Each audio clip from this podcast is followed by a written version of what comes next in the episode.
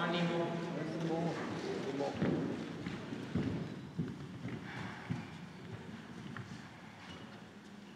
Bueno, pues vamos a informar. Ayer, este, nuestro invitado especial, también comunicador, eh, nos hizo un planteamiento eh, en dos sentidos. Primero, que se iniciaran proyectos para tener sillas especiales para niñas, niños, jóvenes, adultos mayores con discapacidad. Ya eh, se tiene una respuesta a ese propósito y también nos planteó de que se atendiera a jóvenes en casas especiales para terapias y eh, apoyo a personas con discapacidad. También ya eh, se buscó una alternativa, ya tenemos una respuesta. En esto eh, es de eh, mucha ayuda la participación de Fernando Landeros, que es el presidente de la Fundación Teletón. Tenemos con él, y está aquí con nosotros, nos da mucho gusto, eh, es la única fundación de la sociedad civil en el país con la que tenemos relación. Eh, por tratarse de un asunto tan importante que tiene que ver con las terapias, la atención a niñas, niños con discapacidad. Y estamos trabajando, tenemos un convenio con ellos y vamos bastante bien. Y digo que es la única organización de la sociedad civil porque había muchísimas, pero eh, eran muy pocos los resultados, más que nada eh, demandaban presupuesto o cancelación, condonación de impuestos y eh, no se beneficiaba a la gente. En el caso de Teletón, a nosotros nos importa mucho este convenio porque desde hace años, desde que fui jefe de gobierno en la ciudad, se decidió entregar una pensión a personas con discapacidad, pero la pensión ayuda para que las familias tengan un poco de recursos y adquirir lo básico, pañales, alimentación, algunos medicamentos. Pero la discapacidad requiere también de atención médica, porque lo que suele pasar es que hay discapacidades no graves que si se atienden a tiempo se pueden superar si no se atienden, y es lo que lamentablemente pasa muchas veces, esas discapacidades menores, leves, se convierten en discapacidades graves por falta de atención médica. Entonces, no es nada más la pensión, sino la atención a personas con discapacidad las terapias, la rehabilitación. Y eso es lo que tiene Teletón, que nosotros no tenemos. Ahora hay pues más de un millón de discapacitados que están recibiendo su pensión. Les estamos ayudando con su pensión eh, a niñas, a niños, y ya hemos logrado con algunos gobiernos estatales, casi con la mitad de los gobiernos estatales, creo que Ariana nos va a informar sobre eso, de que eh, ellos pongan, eh, inviertan 50% para entregar la pensión de 29 años hasta 65, que ya reciben la de adultos mayores, y nosotros eh, aportamos el, el otro 50%, y ya hay estados hoy en donde la pensión a discapacitados es universal, es para todos. En eso hemos avanzado, pero hace falta más, insisto, el tratamiento. Y por eso es muy importante el dar una respuesta como la pediste el día de ayer.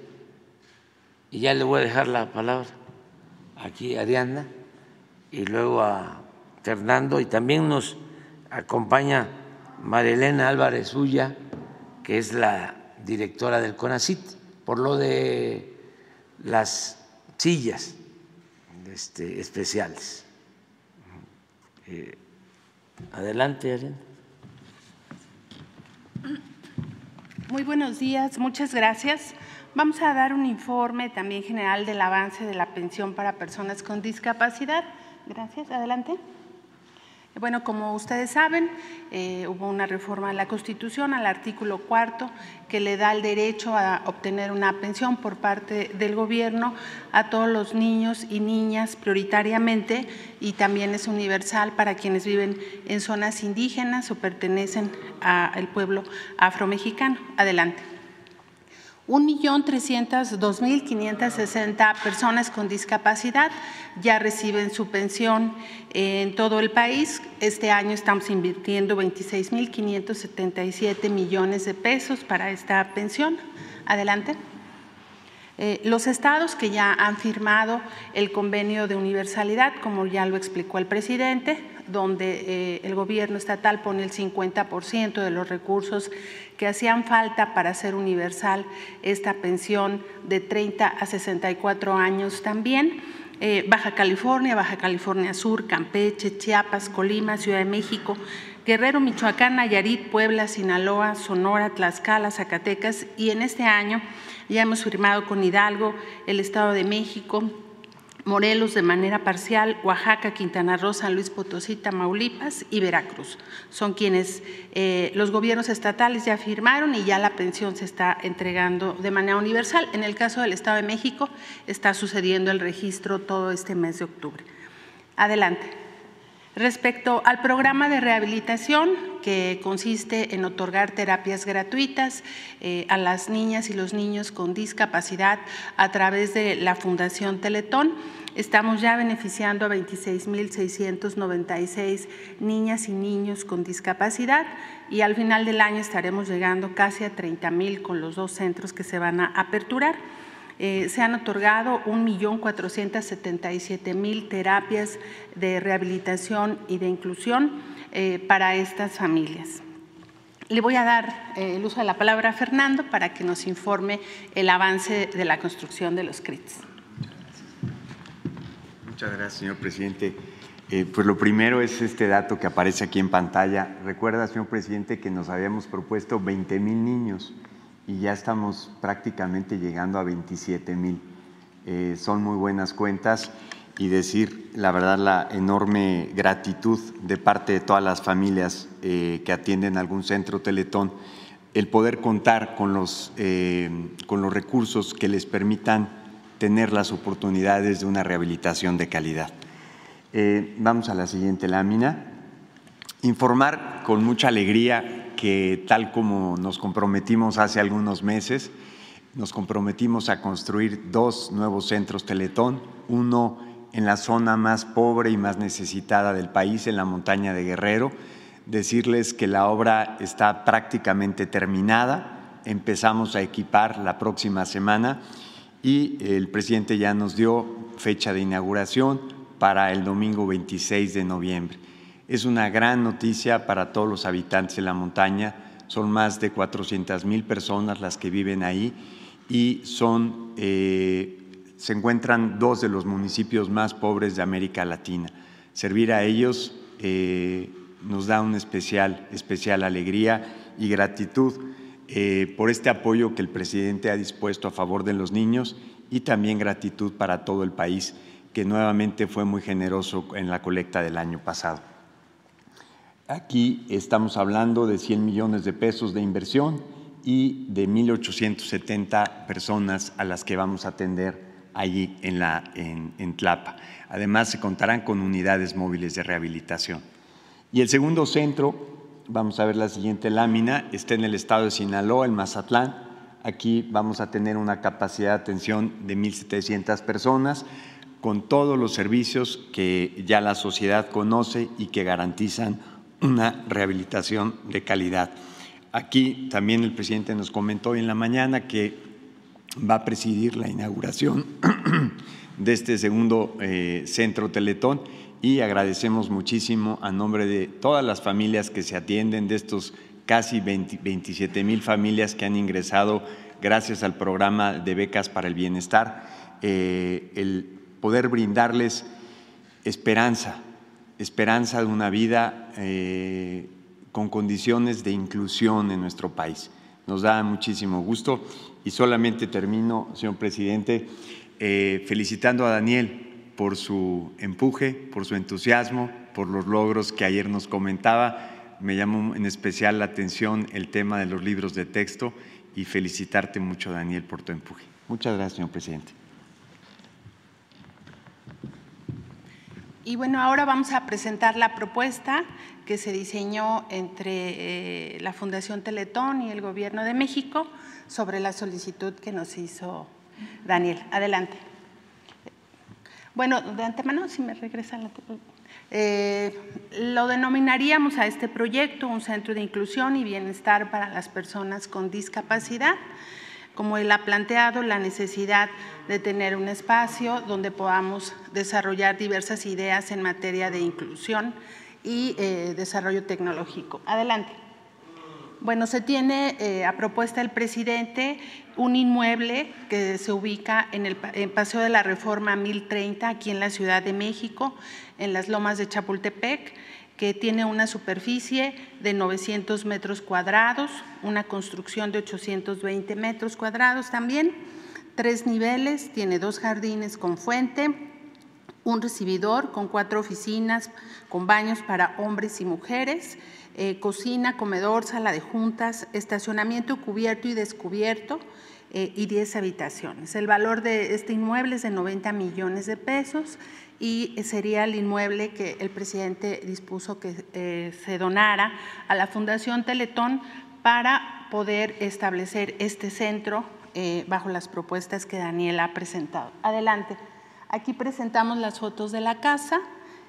Como les dije, está en Paseo de la Reforma 1030 la que sigue. Estas son otras fotos. Es un lugar amplio y que tendrá que tener también adaptaciones para la movilidad de las personas con discapacidad. Adelante.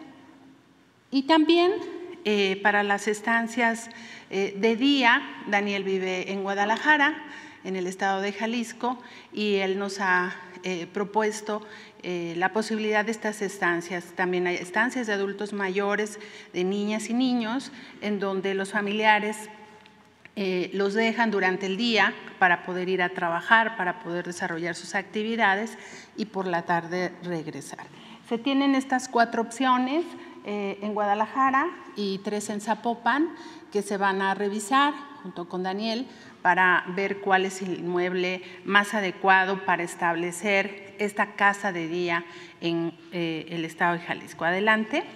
Y bueno, adelante. Y el centro eh, establecería eh, diversas actividades. Sería un espacio de innovación y desarrollo de ayudas técnicas, como se le denomina a la silla de ruedas, a los bastones, andaderas y diversos equipos que se requieren para las personas con discapacidad en colaboración y ayuda con el CONACYT. Y también va a haber capacitación y formación de personas cuidadoras, como también aquí lo planteó Daniel, talleres experimentales para estas sillas, eh, que haya una adaptación específica a cada niña, cada niño, cada persona, y también pues talleres de sensibilización e inclusión en materia de discapacidad. Eso es todo.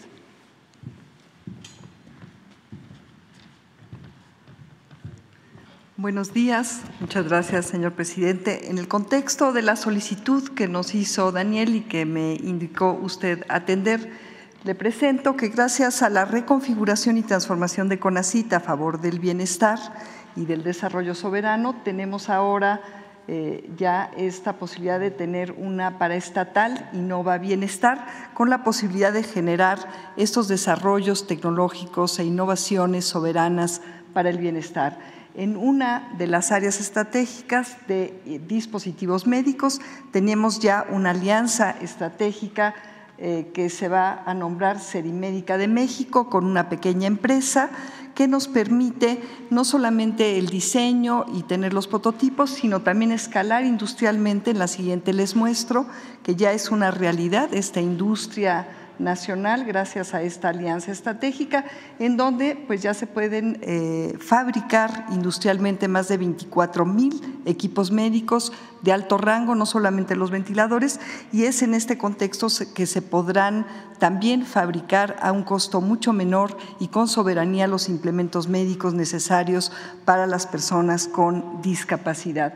En la siguiente les comunico con mucho gusto que ayer tuvimos una reunión muy productiva, Daniel y, una servidora, y pudimos aterrizar un proyecto que vamos a elaborar como, como, presentó la secretaria en colaboración con la Secretaría de Bienestar y con Teletón para lograr sillas y asientos ergonómicos personalizados, hechos en México, diseñados y adecuados a la población de personas con discapacidad en nuestro país, tecnología de seguimiento ocular para fomentar la formación y la capacidad productiva de las personas con discapacidad y el primer banco de pictogramas de uso abierto gratuito.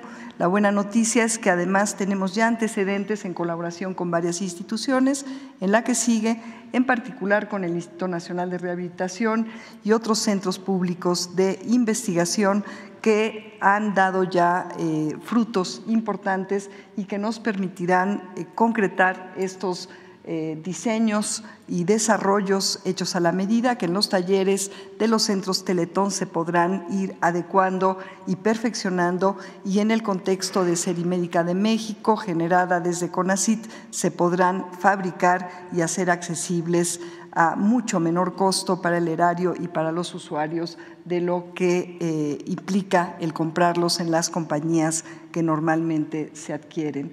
Finalmente, comunicarlos que también tenemos ya otros desarrollos muy importantes que son importantes para las personas con discapacidad y otras enfermedades, como son los biocerámicos y diseño de prótesis, pero también aprovecho para comunicarles una muy buena noticia, que es el avance del desarrollo en colaboración con el Instituto Nacional de Cardiología de un stent eh, con fármacos mexicanos, el primero que podría atender también otra necesidad muy importante en salud de la población mexicana. Muchísimas gracias.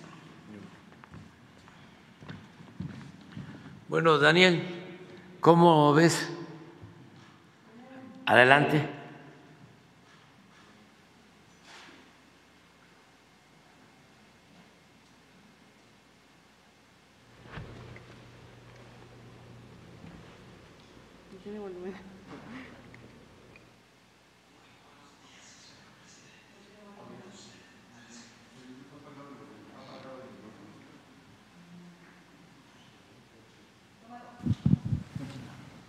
¿Listo? Muy buenos días, señor Peún residente.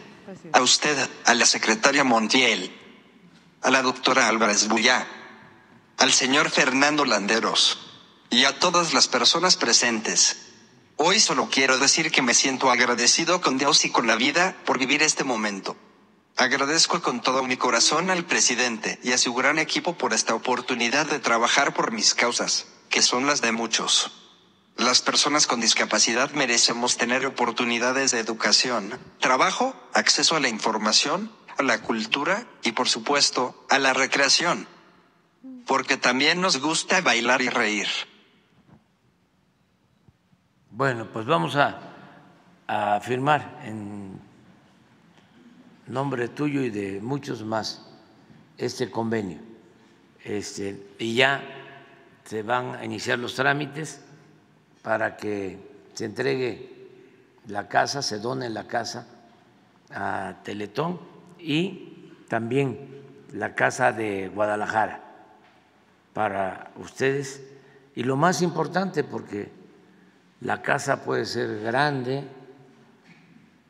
y estar bien ubicada, pero el alma de la casa, pues son los que van a dar la atención y los equipos con los que se va a contar y desde luego las personas con discapacidad, niñas, niños, jóvenes que van a estar en estas casas.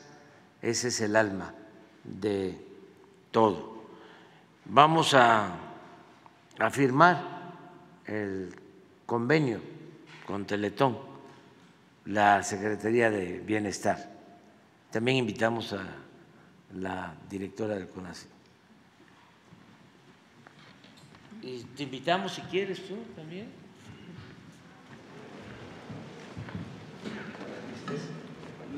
Vamos a acercarla. Felicidades.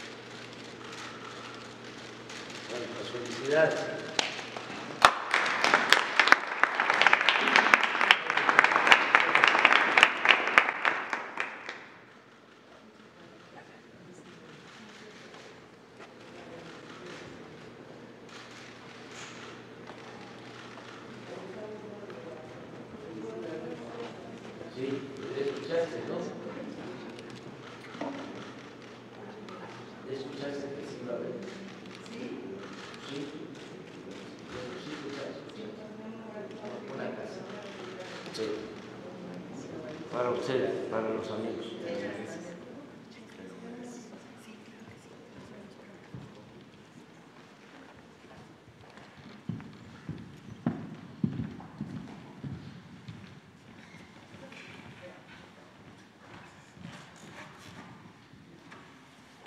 Bueno, vamos este,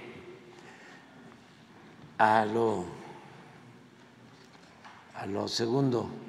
Esto es muy bello y a veces lo que viene no tanto, pero así es la vida. Eh, vamos a, a contestar preguntas. mañana, digo, hoy. Bueno, buenos días, eh, buenos días, buenos días a todos. Este, Juan Hernández de Hierro Basta, de, Grupo Cantón, Tabasco hoy, Campeche hoy y Quintana Roo hoy. Eh, preguntarle, señor presidente, y buenos días a todos. Eh, estamos a un año de concluir el primer gobierno de la Cuarta Transformación de México y mi pregunta se enfoca a qué país va a entregar a su sucesora. ¿Cuál cree que será el principal reto del próximo gobierno? Y esto se lo pregunto porque algunos politólogos aseguran que el país está dividido, que hay más y profundas brechas sociales, que hay una clase media marginada y opositora que usted fraccionó y eliminó a la llamada clase política. ¿Qué México ve usted hoy? Esa sería mi pues pregunta. Veo mucho optimismo en el pueblo de México y diría que la gente está contenta, feliz, hay buen humor en la mayoría del pueblo, hay esperanza, que es una fuerza muy poderosa, la esperanza. Eso es lo que hay, afortunadamente, en nuestro país. No veo yo la polarización, porque eso se da cuando pues las sociedades están partidas en dos. Eso no sucede en nuestro país. Primero, porque la mayoría está apoyando la transformación no es el 50%. Ayer veíamos una encuesta telefónica. ¿La podemos poner? Miren, la aceptación a estas alturas. Siempre cuando va finalizando un gobierno, un sexenio, el presidente casi de manera natural, va perdiendo apoyo, respaldo. Y este 70% yo eh, lo tuve una vez o dos veces hace como un año en esta misma encuesta, pero eh, por lo general traía en promedio 60 en los últimos tiempos, de ahora 70 y el rechazo 26. Entonces, ¿cuál polarización?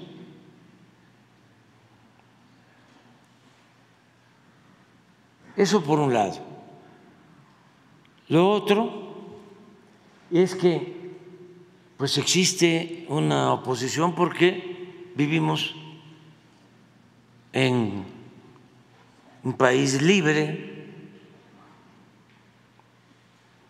y estamos haciendo valer una democracia.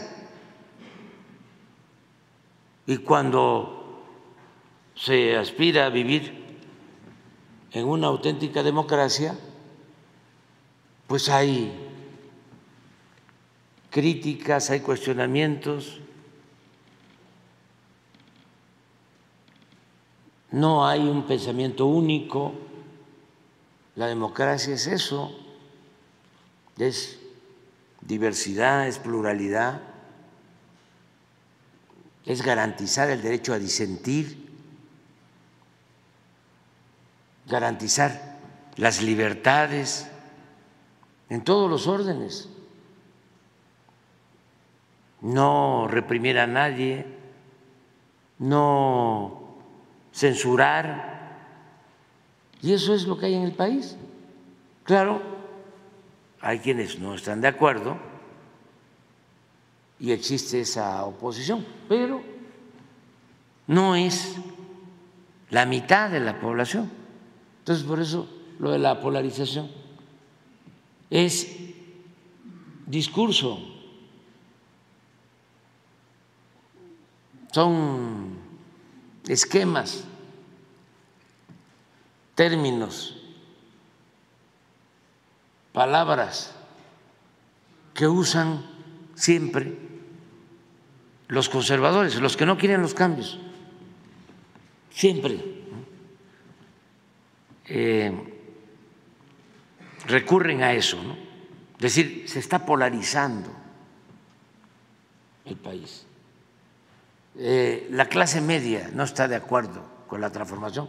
Claro que está de acuerdo con la transformación. La mayoría de la clase media. Ni modo que el 70% sean nada más los pobres. Afortunadamente, sí, ya no sé si podemos ver eh, cómo está ahora la pobreza en el país, pero no llega al 50%. ¿Sí? Y, la aprobación es del 70%. ¿Qué quiere decir? Pues que apoyan los de las clases medias. Eh, ¿Quiénes no están de acuerdo? Pues los que eh, mantenían privilegios, los que se dedicaban a hacer jugosos negocios al amparo del poder público, quienes se dedicaban a la corrupción, a robarse lo que pertenecía a todos los mexicanos, a quedarse con los bienes de la nación. ¿Para qué era el gobierno antes? Para facilitar el traslado de bienes del pueblo y de la nación a particulares. Ahora no es así. Ahora hay un gobierno para todos, para ricos, para pobres, para creyentes, no creyentes, para los que viven en el campo, los que viven en la ciudad. Pero ya el gobierno no es como antes, un comité al servicio de una minoría. Pues son los que ahora eh, están inconformes. Por ejemplo, los ministros de la Corte, pues hay que entenderlos. ¿Cómo no van a estar inconformes si eh, no quieren perder sus privilegios? Pero ¿por qué no aceptan de que el presupuesto es dinero de todo el pueblo y que tenemos que distribuirlo con justicia, con equidad? Que no puede ser que el dinero del pueblo eh, beneficie más a una minoría. ¿Cuál es el derecho que tienen algunos de obtener más del presupuesto que el derecho que tienen los indígenas, los campesinos, las personas vulnerables. Incluso la justicia es darle más al que tiene menos, porque no puede haber trato igual entre desiguales. Entonces yo entiendo, se acostumbraron a eh, vivir colmados de atenciones, de privilegios, y ahora este, se les está planteando, ya no este, te quedes con 700 mil pesos mensuales, acepta la mitad. Y vas a tener para lo indispensable y más. Pero lo que aportes, lo que tienes de más, se va a utilizar para darle al que le hace falta. ¿O qué? El presupuesto nos lo tenemos que gastar nosotros los que trabajamos en el gobierno. Así estaba antes. El gobierno estaba ensimismado. Todo el presupuesto era para los que trabajaban en el gobierno. Porque de esa manera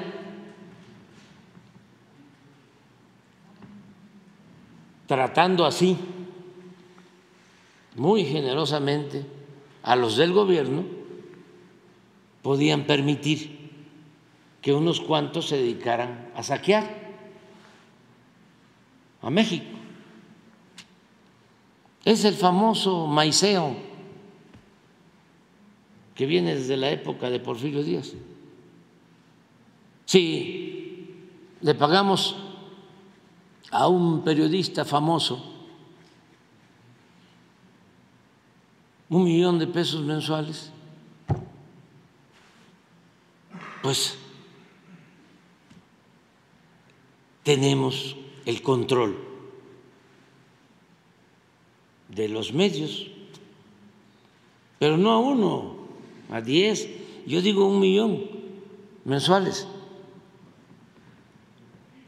Hay quienes este, recibían, ahora ya les bajaron, pero todavía hay quienes obtienen, porque son famosos, hasta 5 millones de pesos mensuales. Entonces, ¿para qué les pagan tanto? ¿Para informar con objetividad, con profesionalismo? No, les pagan para manipular, para que se pueda llevar a cabo sin ninguna limitante el saqueo, el robo, la acumulación de dinero en unas cuantas manos, mientras la mayoría de los mexicanos padece de pobreza. Entonces, es entendible que exista esa oposición y merecen todo el respeto para expresarse. ¿No ven ahora cómo están los medios de información, pues, con el asunto de, del Poder Judicial? La marcha que está convocada. Sí, sí, pero un despliegue como si se tratara de defender eh, el aumento a los salarios de los trabajadores como si se tratara de ayudar para que se garantizara el estado de bienestar en México y que todos los mexicanos, desde el nacimiento hasta la muerte, tuviésemos garantizado seguridad social, una campaña así, ¿no? Por el estado de bienestar, que haya protección desde la cuna hasta la tumba, que no eh, se viva con la angustia de que voy a llegar a viejo, vamos a llegar a ser adultos mayores, y de dónde o cómo vamos a vivir. ¿Y cómo nos vamos a curar? ¿Cómo vamos a vivir los últimos días de nuestra existencia? Bueno, a ver, vamos a hacer un acuerdo para que eh, se pueda vivir sin angustias, sin temores, con tranquilidad en el último tramo de la existencia. Y vamos en eso a unirnos todos vamos a ser profundamente humanos y no le vamos a dar la espalda a los que sufren. Ahí sí, vamos a manifestarnos por eso, todos juntos. Pero imagínense una marcha para mantener privilegios. Es de pena ajena. Además, mintiendo, aquí hemos dicho, no se les va a quitar salarios, no se les van a disminuir sus sueldos a los trabajadores del Poder Judicial, ni se les van a quitar prestaciones, nada. Es lo de arriba, que es una vergüenza.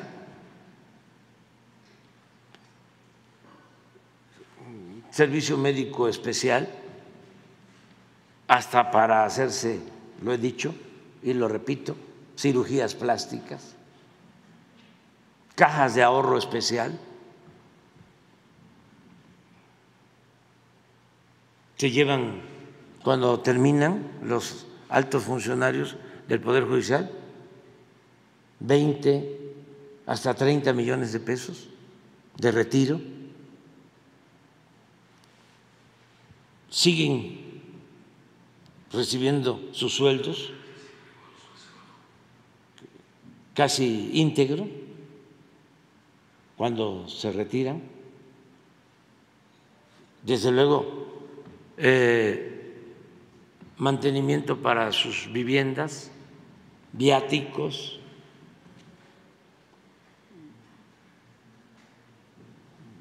muchísimas prestaciones.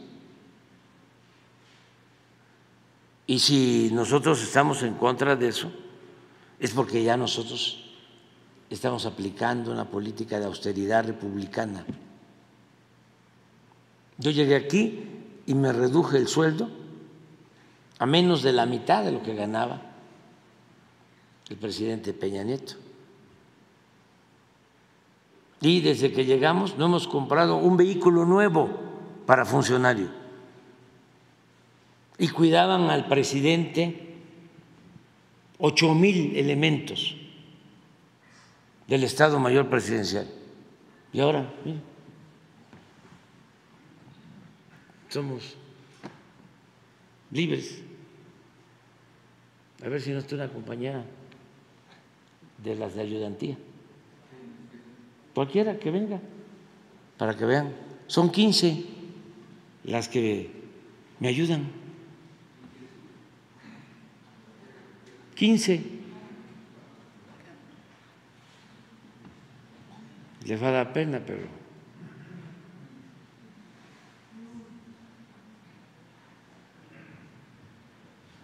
están tan pendientes que ven, ven. ¿Tú dónde trabajas? Pues soy la ayudantía de usted, señor presidente. A ver, platica quién eres tú. hola, ¿qué tal? Buenos días. Erika de la Luz, mucho gusto. Yo soy trabajadora social y bueno, estoy aquí con el señor presidente en todas las actividades de sus giras, de las actividades aquí en Palacio, con mucho gusto se realizan. Soy profesionista y tengo 33 años de edad. ¿Y, este, ¿y cómo estás en el manejo de, de, este, de armas y de, ah.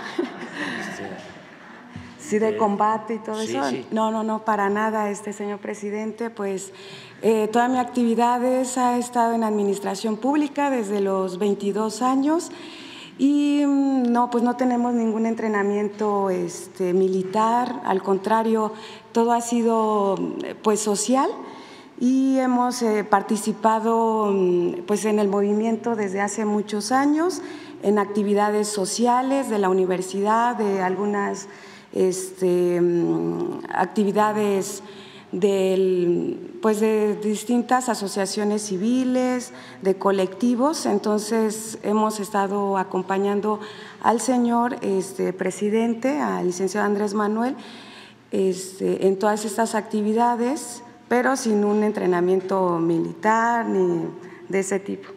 ¿Y cómo se porta la gente con nosotros cuando vamos a la gira? Ay, maravilloso, es maravilloso este, sentir toda esa emoción de toda la gente cuando, se, cuando saben que va a llegar el Señor.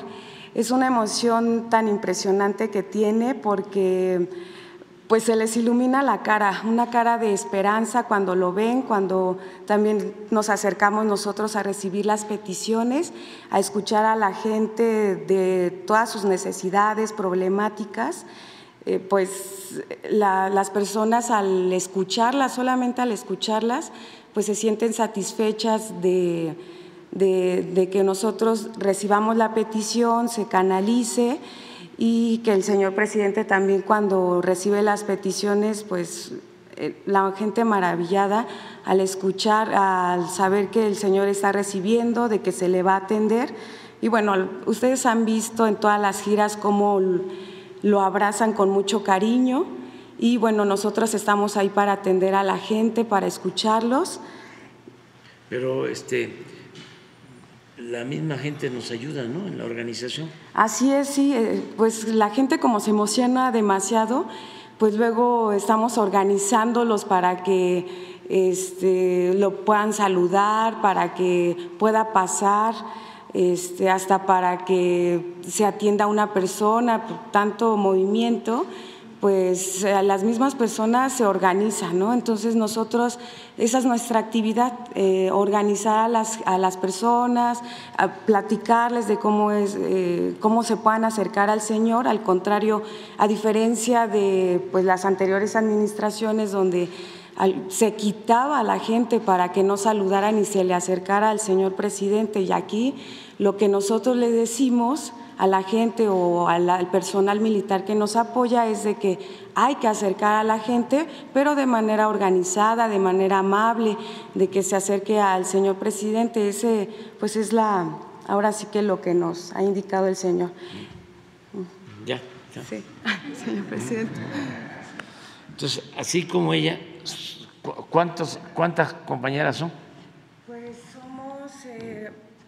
Ahorita somos 12 compañeros, este, somos de mujeres, somos como siete, bueno, somos siete y los cinco hombres. Tenemos a nuestras subcoordinadoras, que son las que nos apoyan a dirigir el equipo, y bueno, nuestro jefe Daniel Azaf, que siempre está al pendiente de todos y todas nosotras para llevar a cabo nuestras actividades con con mucho esfuerzo porque pues somos un equipo muy pequeño, multidisciplinario, pero pues ahora sí que tenemos que abarcar todo el aspecto tanto logístico, bueno, aparte de la ayudantía, pues están los compañeros de logística, este, que también son parte, son nuestros primos de ayudantía, que trabajamos en conjunto para sacar todas las actividades de, los eventos y reuniones del señor presidente en coordinación de otras ayudantías de diferentes dependencias. Entonces, igual lo que he, visto es de que otras dependencias están llevando, eh, pues ahora sí que el, este, lo mismo del señor presidente, o sea, están convocando a jóvenes para irlos formando, para que vayan viendo y relacionándose con, la, con el pueblo, ¿no? para que vayan escuchando, para que vayan viendo cómo, ir trabajando y escuchando y formándose pues con el pueblo, porque pues de ahí venimos. Yo soy egresada de la UNAM. ¿Qué estudiaste? Soy trabajadora social, especialista en cooperativismo, en economía social y solidaria. Este, tengan, ¿eh? qué orgullo. bueno, este, entonces, eh, esa es la inconformidad que hay de quienes eh, pues se sentían los dueños de México, pero eh, no solo por poseer bienes materiales, sino por sentirse los dueños absolutos de la verdad. Ellos eran los que sabían, los expertos, y siempre un desprecio al pueblo.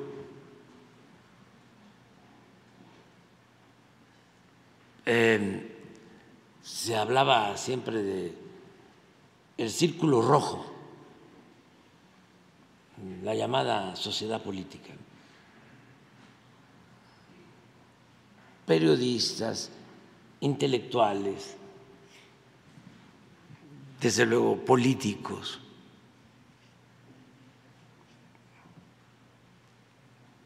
especialistas en materia económica, que decían, la economía es asunto de los economistas, la política, decían los politólogos, es asunto de los políticos, o sea, no cualquiera, no, la economía, la política, es asunto de todos, de todo el pueblo. Entonces, de ahí también venía un desprecio por la gente, incluso eh, como se quedaron con esa mentalidad, por eso este, no alcanzan a entender, a interpretar el momento que estamos viviendo, los recomodos que se están dando y no quieren cambiar. Entonces es muy fácil decir, es eh, por el populismo, es porque reparten dinero. Vamos a suponer que fuese por repartir dinero. ¿Que ellos no repartían dinero? Pues también, nada más que se lo repartían a los de arriba. Y nosotros, si se tratara de eso, le repartimos dinero a todos. Hay gobiernos que dan y hay gobiernos que quitan. El gobierno nuestro es un gobierno que da.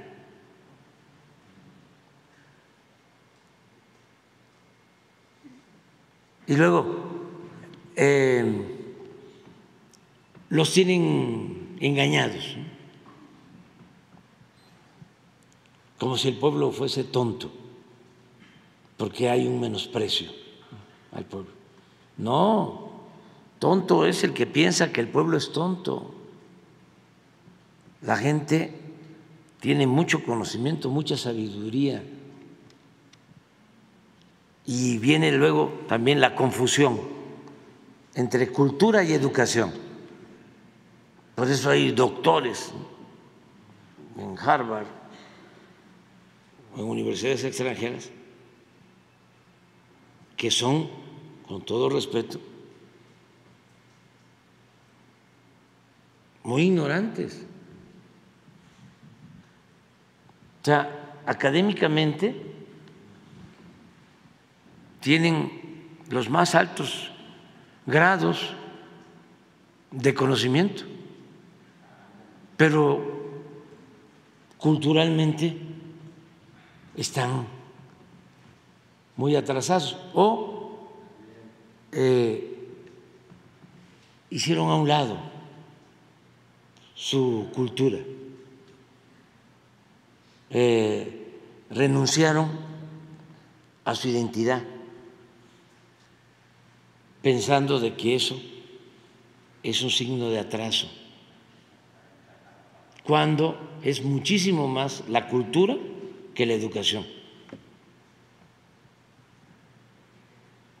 Pero nosotros tenemos casos de académicos, de doctores, racistas, clasistas.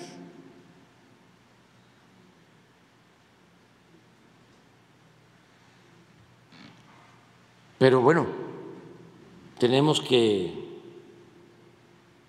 eh, respetarnos todos. Nada más que sí, en mi caso, como presidente, pues tengo que hablar de estos temas, porque aspirar a una sociedad mejor no significa únicamente el que haya más crecimiento económico, mejores ingresos, incluso empleo. No, se necesita el bienestar material, pero también el bienestar del alma. No solo de pan vive el hombre. ¿Por qué la decadencia de los pueblos? Por la ambición a lo material, por el abandono de los valores culturales, morales, espirituales. ¿Por qué padece tanto la sociedad estadounidense? Algo que sinceramente nos eh, duele con lo del consumo del fentanil. No es poca cosa, bueno, hasta decirlo. Eh, conmociona de que pierdan la vida cien mil personas cada año, la mayoría jóvenes, por el fentanilo. ¿Qué está pasando ahí? Eso se va a resolver evitando que llegue el fentanilo de Asia o de Canadá o que se elabore directamente en Estados Unidos o en México? ¿Te va a resolver el problema con eso? ¿Que no hay una crisis de valores? ¿Que no hay un vacío en los jóvenes? ¿Una soledad?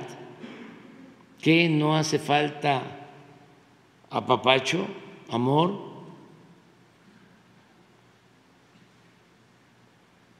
¿Y por qué nosotros no tenemos tanto consumo?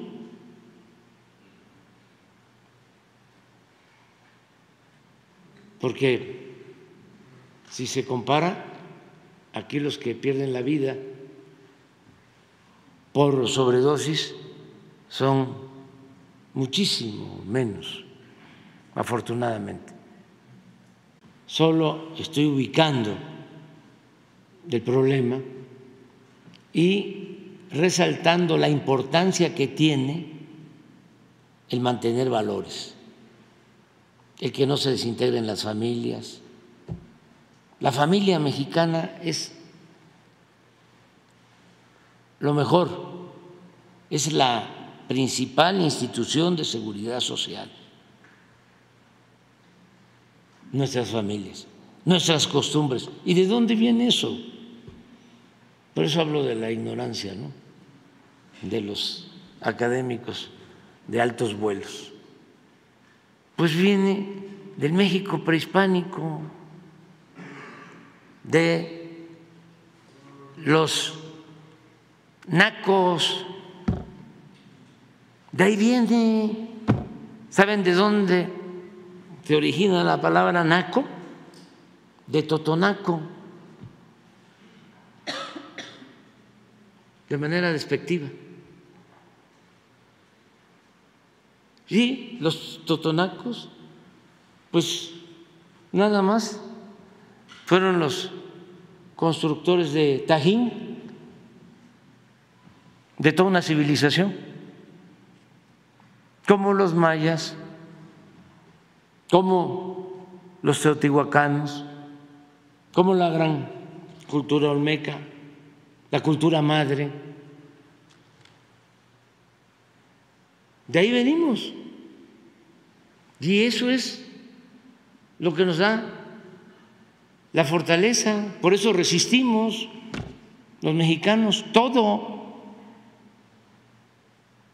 Pandemias, temblores, inundaciones, hambrunas, malos gobiernos. y siempre adelante, de pie, por nuestras culturas, porque somos herederos de esas formas de vida, esa eh, idiosincrasia que viene del México profundo. ¿De dónde viene el que la familia mexicana sea tan solidaria y fraterna? Pues sí. hace miles de años.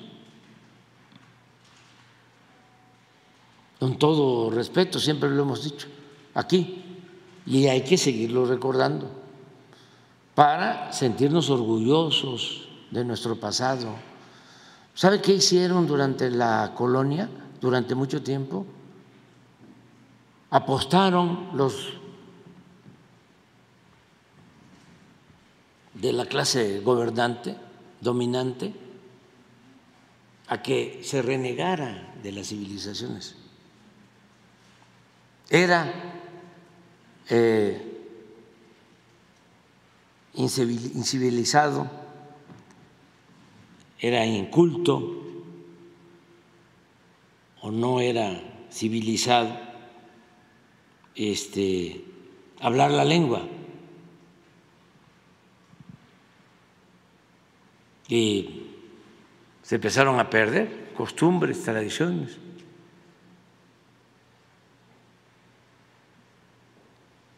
durante muchísimo tiempo, negando lo que somos nuestros orígenes. Se insistió mucho en eso, no se pudo, no, no, no pudieron terminar con ese pasado. Y eso nos ayuda muchísimo, mucho. Aquí lo que decimos de nuestras familias, la costumbre de que no queremos que nuestros hijos se vayan de la casa. Y por eso abusan se quedan más tiempo. Pero con todo respeto, en Estados Unidos apenas si llega la adolescencia, vámonos, para afuera.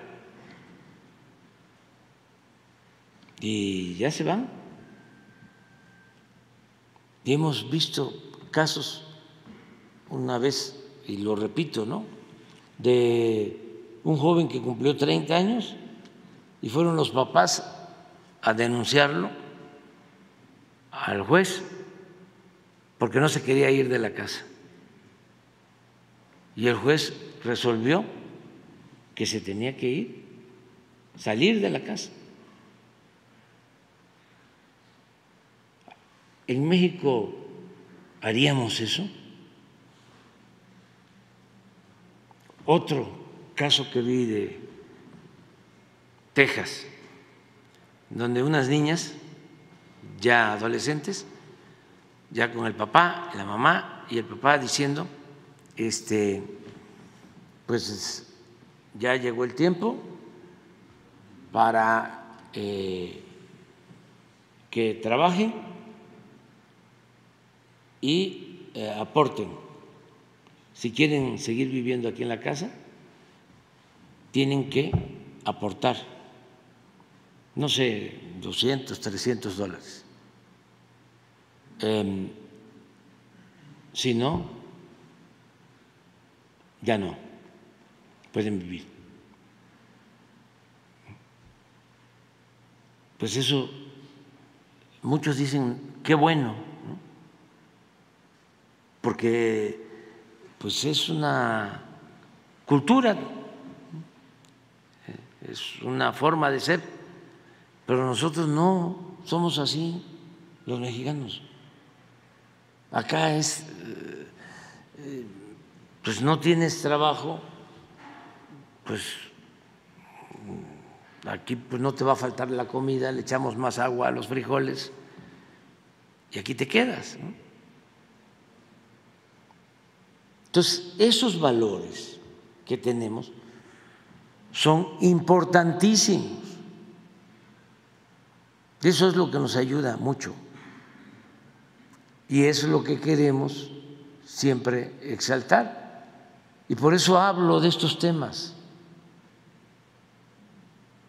Y les molesta a algunos, pero no, porque lo otro es triunfar a toda costa, sin escrúpulos morales de ninguna índole. Y quítate tú porque quiero yo. Y el individualismo por delante, lo material,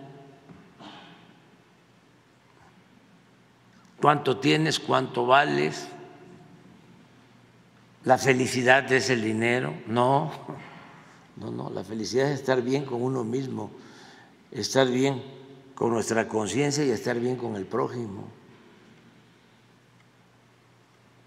Y la clase media está con nosotros, la mayoría de la clase media, algunos,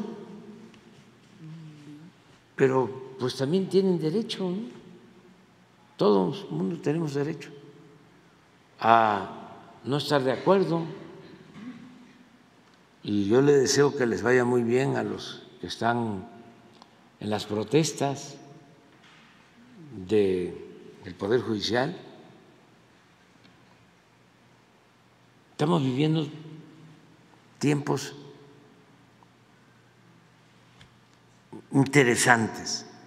Ya hemos hablado de cómo los asiáticos cuando nacen los niños les dicen como las bendiciones nuestras o que Dios te cuide. Ellos dicen que te toque vivir tiempos interesantes. Así le dicen a los niños cuando nacen. Pues a nosotros nos están tocando vivir tiempos interesantes. ¿Cuándo se había visto una rebelión del Poder Judicial en contra del Ejecutivo en la historia? Nunca. Nunca. O sea, era el Ejecutivo el poder de los poderes. Los ministros, todos subordinados, toda la Corte. Solamente yo creo que con el gobierno, sí, de la República restaurada, con Lerdo y con Juárez, diez años, sí este, había oposición, pero era de otro tipo, no para defender privilegios. Eh, sí, en la época de Juárez, los ministros eh, se oponían a ciertas decisiones del Ejecutivo. Pero fueron 10 años nada más. Luego, imagínense en el porfiriato, si se iban a, oponer, nadie se oponía al presidente. Hasta ahora, pero es una oposición para defender privilegios. Y eso de la huelga está bien, como diría el filósofo de mi pueblo, el maestro Carlitos. No está bien, pero tampoco está mal. Este, porque así ya no tenemos sorpresa de que dejen en libertad a delincuentes. ¿Cuánto es que van a estar sin hacer nada?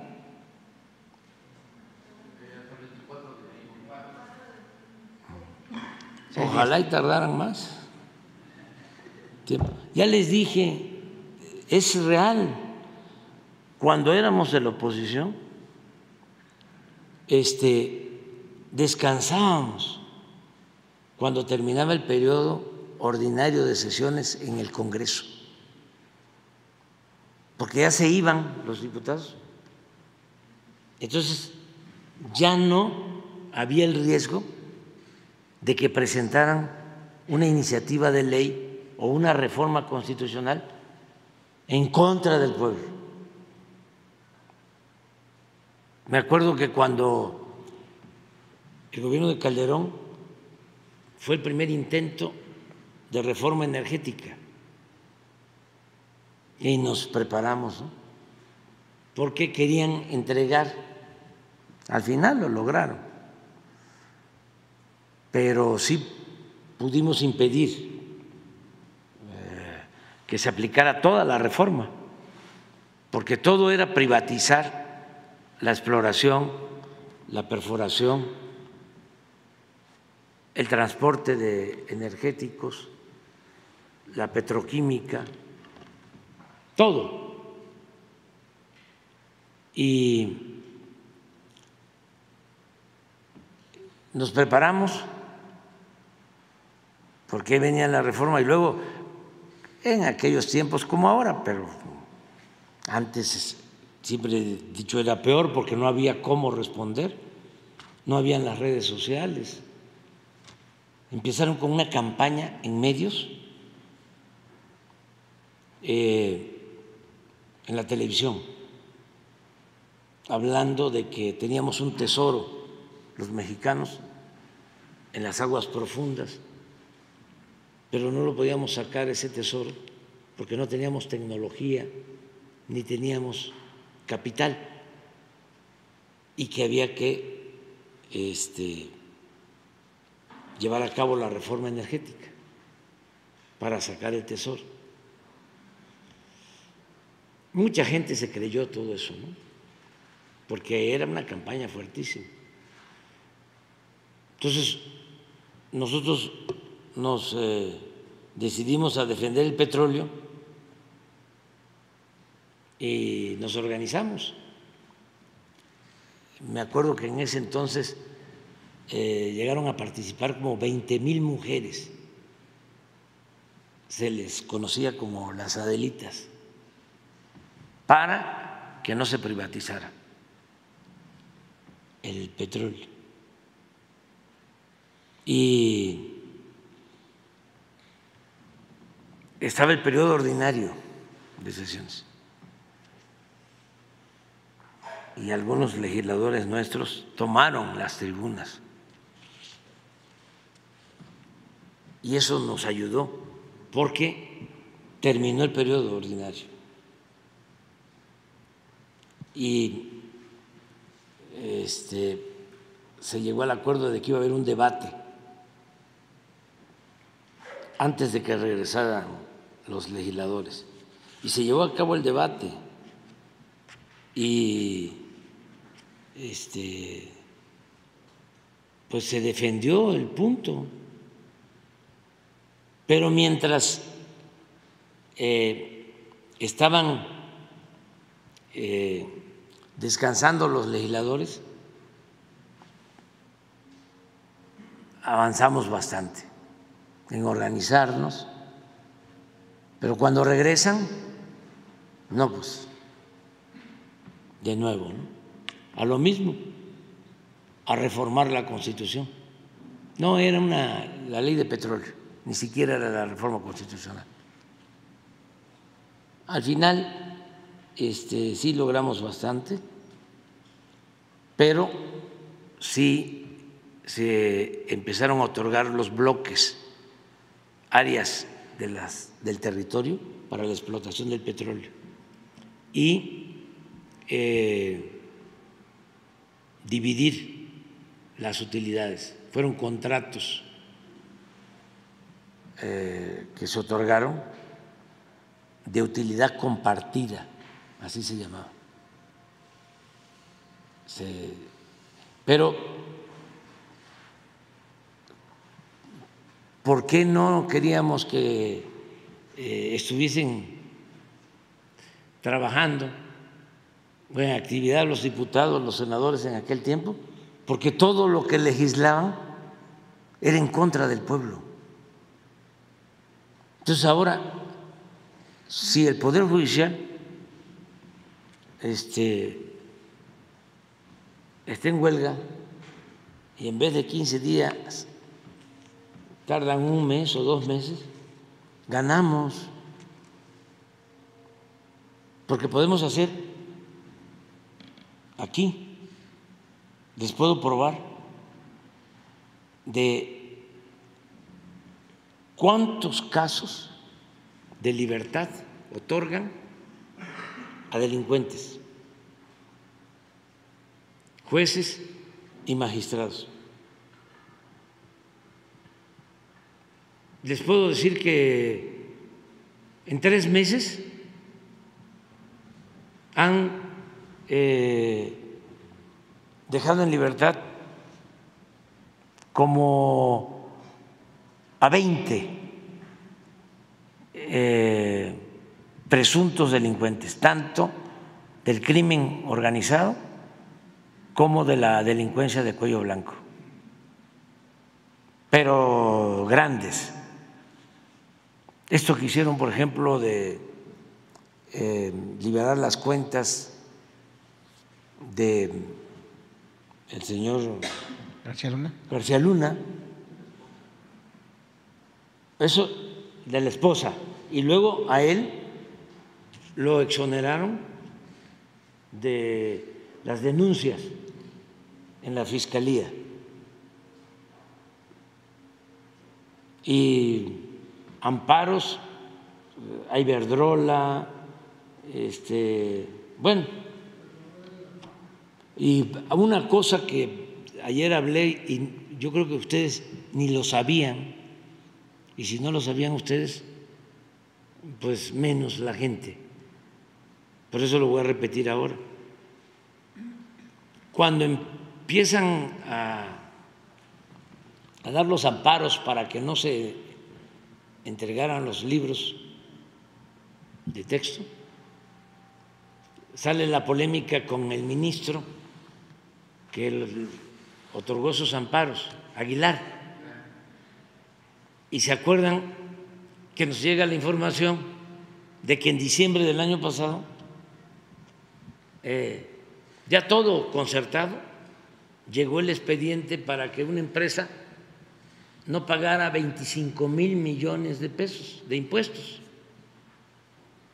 Llega el expediente a la Corte porque lo que querían era que la Corte, como tienen mayoría los conservadores en la Corte, ahí le iban a dar carpetazo para que no se pagaran los 25 mil millones de pesos. Entonces, todo arreglado, este ministro llega el expediente y pide el expediente. Él lo solicita. Porque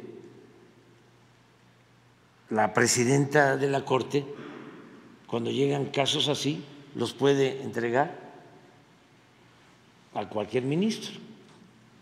¿Por qué no se lo entregó a otro? No, este lo pidió y se lo entregaron a él. Y lo guarda.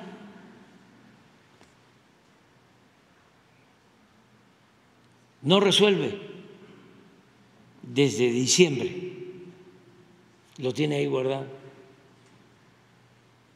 Lo denunciamos aquí, por eso son buenas las mañaneras, de que tenía guardado el expediente y no resolvía. ¿Y qué creen? Que hace como 15 días no aguantaron la presión y tuvieron que sacar el resolutivo y pierde el ministro. Porque creo que de cinco ministros, cuatro resolvieron en contra de proyecto del ministro, porque el proyecto del ministro era para que el asunto se resolviera en la Corte, cuando correspondía resolverlo en tribunales y perdió el ministro. Nada más fue su voto y ya regresaron el expediente a tribunales. Imagínense, estamos hablando de 25 mil millones de pesos. Eso va a depender de lo que resuelvan ahora en el tribunal, pero eh, hay garantía de que se aplique la ley y no esta maniobra eh, de influyentismo, de complicidad, de componendas, evidente. ¿Qué más pruebas pueden haber? Cómo llega el expediente lo atrae, lo guarda. Como lo denunciamos aquí, no les queda más que ponerlo en la mesa pero su proyecto es a favor de que, eh, como era la intención, se discutiera el asunto en la Suprema Corte. Y lo pierde. Y tienen que regresar el expediente. Por eso sí hace falta una reforma al Poder Judicial, una reforma al Poder Judicial y no deben de enojarse conmigo. Yo no engañé a nadie. Acuérdense de que nosotros llegamos aquí porque la gente quería un cambio. Y es lo que estamos haciendo. Nada más este, no dijimos eh, va a ser más de lo mismo. No, cuando cerré campaña en el Estadio Azteca, dije de que iba a ser una transformación pacífica, pero igual de profunda como lo fue la independencia, la reforma, la revolución, porque íbamos a arrancar de raíz el régimen de injusticias, de corrupción y de privilegios. Hasta dije que la palabra radical viene de raíz y es arrancar de raíz. Y estoy convencido que el principal problema de México era la corrupción. Y todavía hay que seguir limpiando. Pero nada, nada, nada, nada, nada ha dañado más a México que la deshonestidad de los gobernantes y de la minoría.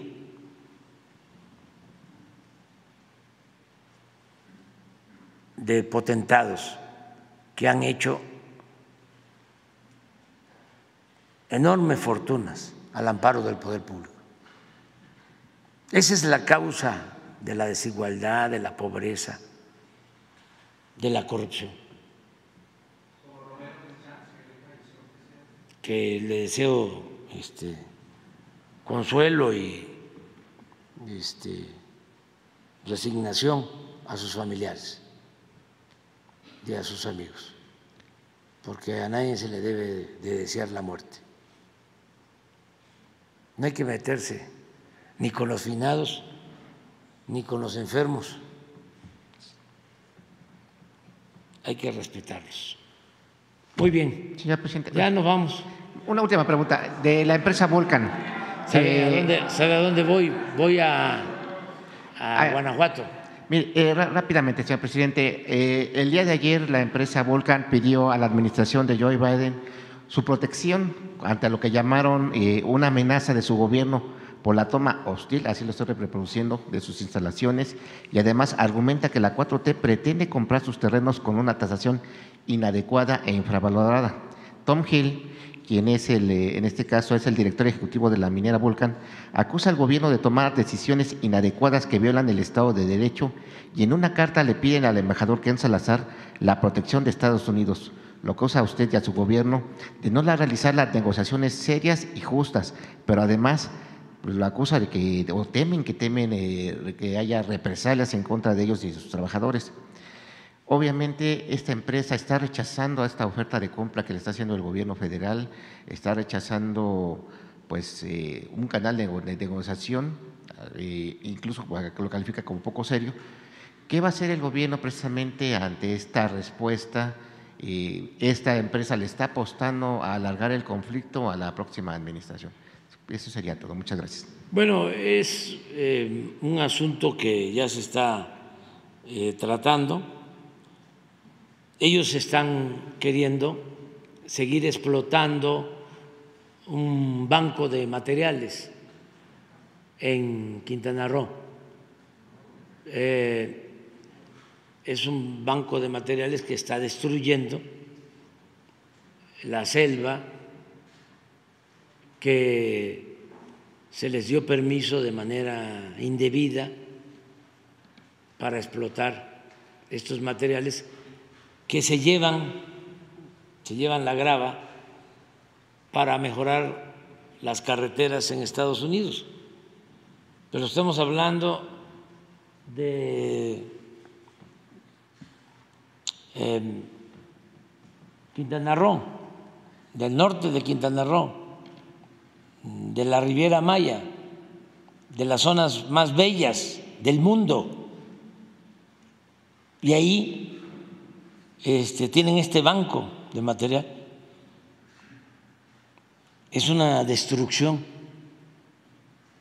del medio ambiente. Lo que pasa que los pseudoambientalistas no decían nada.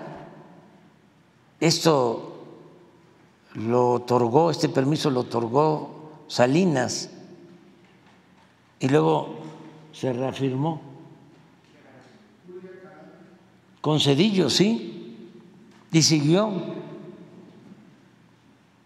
Además, este, quisimos llegar a un acuerdo al principio ¿Saben qué hicieron?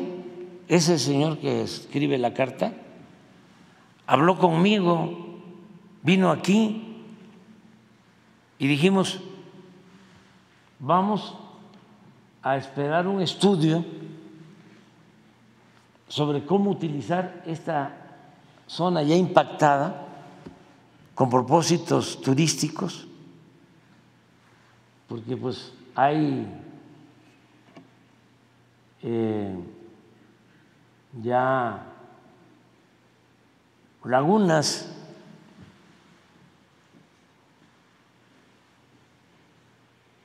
artificiales, cómo se utiliza para el turismo, cómo convierten el puerto eh, en un puerto turístico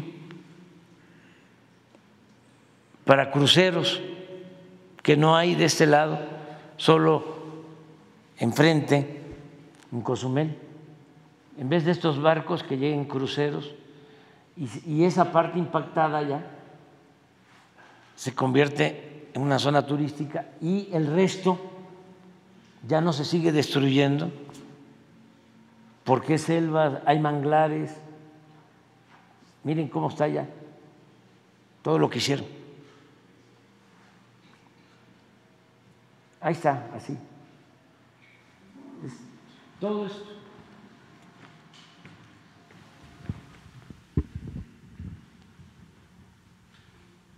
Pero todo este terreno es de ellos. Son como dos mil hectáreas. ¿Eh? 2.300. Entonces, hablo con él y resulta que se paran como un mes. Y yo traía la idea de que eh, estaban cumpliendo ¿no? con su palabra. Y de repente me entero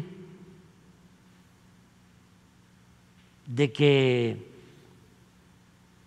habían regresado a escarbar y que se paraban nada más cuando yo iba para allá. Como iba yo a la supervisión del tren Maya, los fines de semana, paraban. Pero pues no imaginaron que iba yo a ir como un martes, un miércoles, y que paso y veo.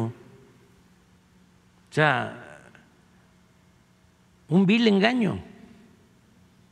Veo que seguían destruyendo, dinamitando. Ahorita van a ver un video, a ver si lo ponemos. Y este, entonces, todavía así les dijimos, miren lo que hacen. A ver si esto lo pueden hacer en Florida. ¿Por qué lo vienen a hacer aquí?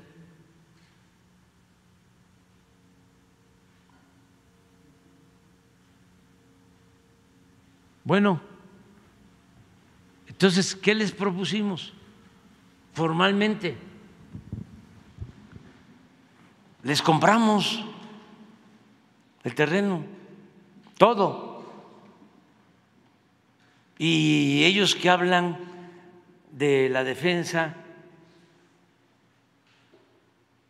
del medio ambiente y que les preocupa mucho el cambio climático, les planteamos, a ver, esta parte impactada, vemos cómo se ponen este, a ciertas distancias.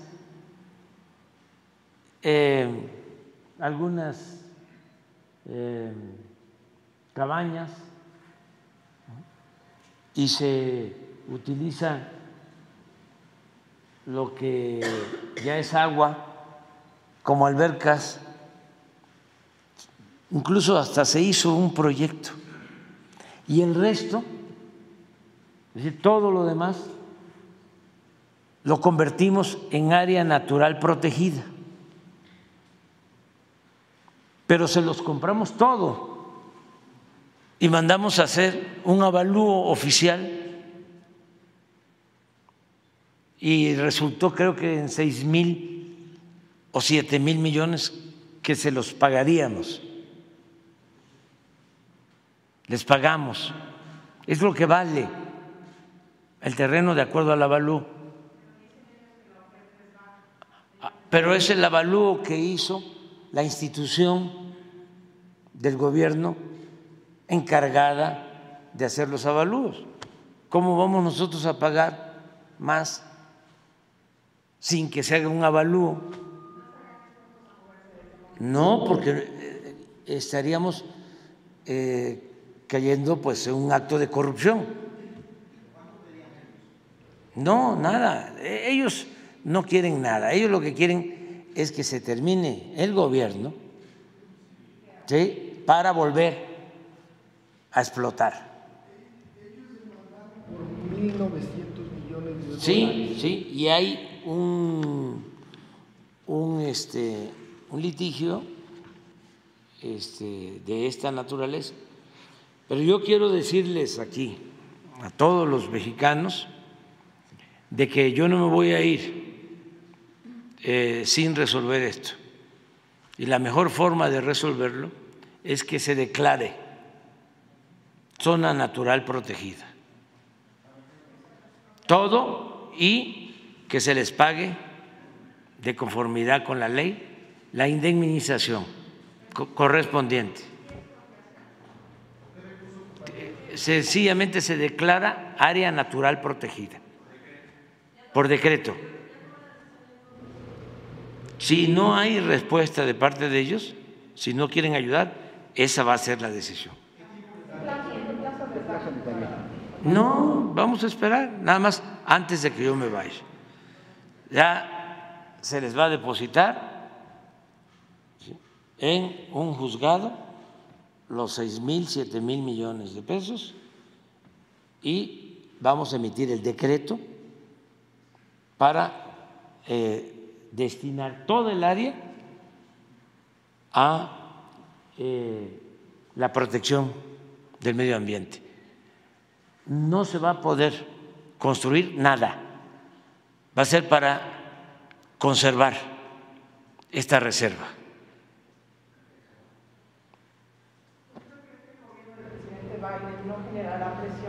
Sí, sí, sí, sí, sí, tienen todo su derecho, pero también nosotros tenemos derecho a cuidar nuestro territorio.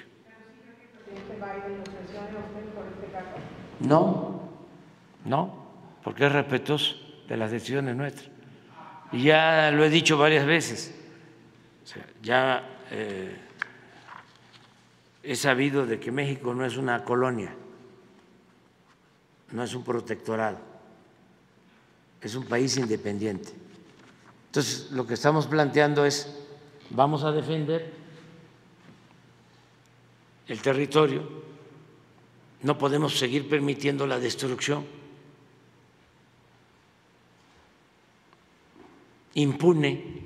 Y me gustaría que este, salgan a opinar los ambientalistas que se oponían al tren Maya. Y nunca dijeron nada de esto, ni han dicho nada, como también me gustaría mucho que los constitucionalistas ahora los del Instituto de Investigaciones Jurídicas de la UNAM,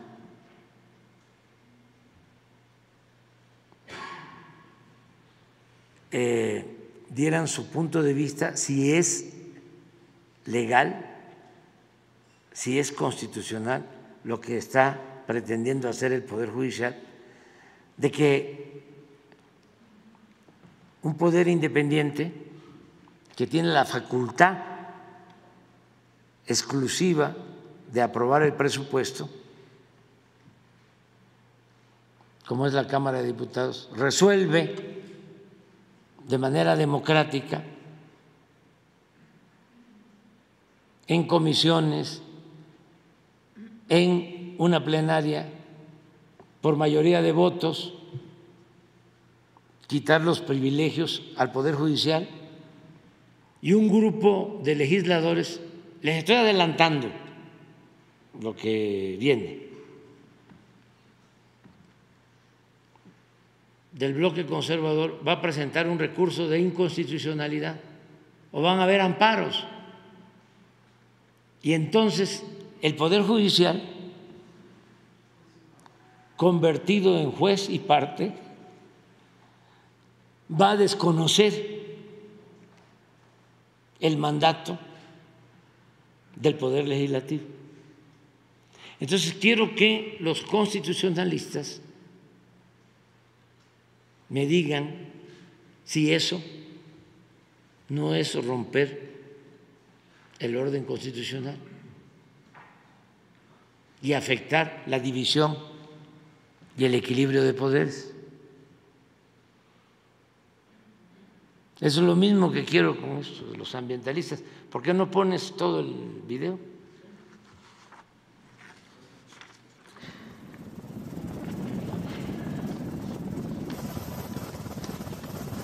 Esa es la arena que se llevan a Estados Unidos.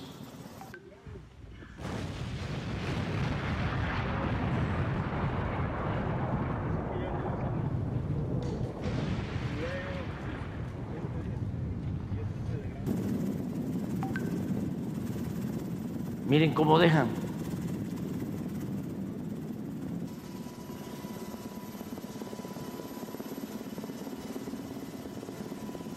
Están violando hasta los mismos permisos, porque no pueden extraer cuando ya llegan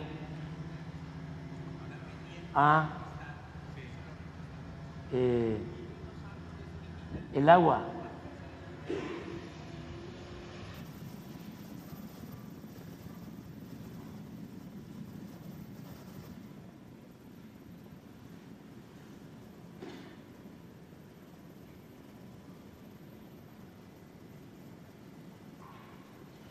Cuando llegan al acuífero ya no pueden, de acuerdo a la legislación, aunque se tenga el permiso para extraer material. ¿Mande? Sí, tenemos que ver cómo le vamos a hacer. Pero es que esta parte son como 200, 300 hectáreas, lo impactado. Pero aparte de eso tienen 2.000 de reserva. ¿Y saben qué alegan en el informe? De que no hay manglares. Sí, no hay manglares, pero es selva alta, es selva. Y hay manglares también.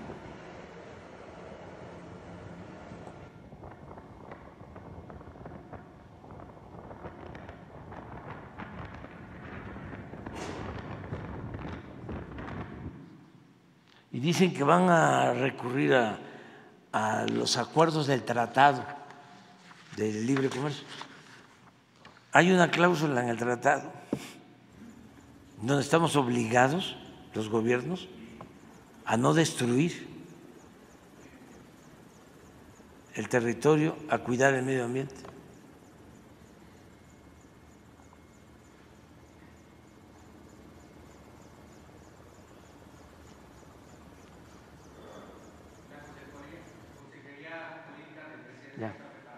Sí, ya estamos trabajando en eso.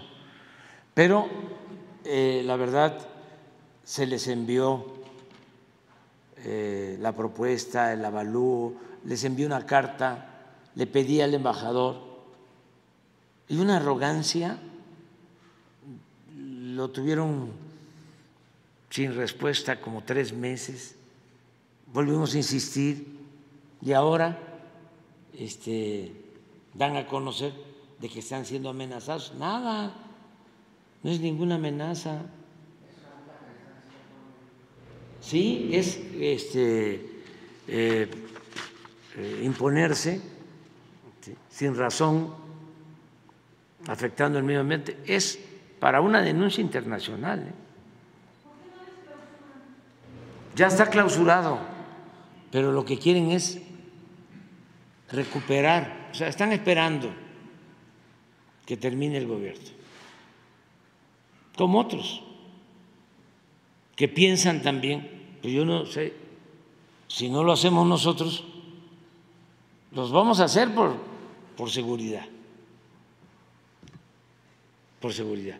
Pero no creo yo que al futuro, y más como estoy viendo las cosas, que quien llegue vaya a permitirles que sigan explotando esto. Ya no, esto era lo que hacían antes, de manera abusiva. Ahí hay zonas arqueológicas, hay vestigios arqueológicos en el predio y hay ríos subterráneos y hay cenotes. Junto a este predio está, está Escaret. Junto. A ver, ¿tienes algo? Mire.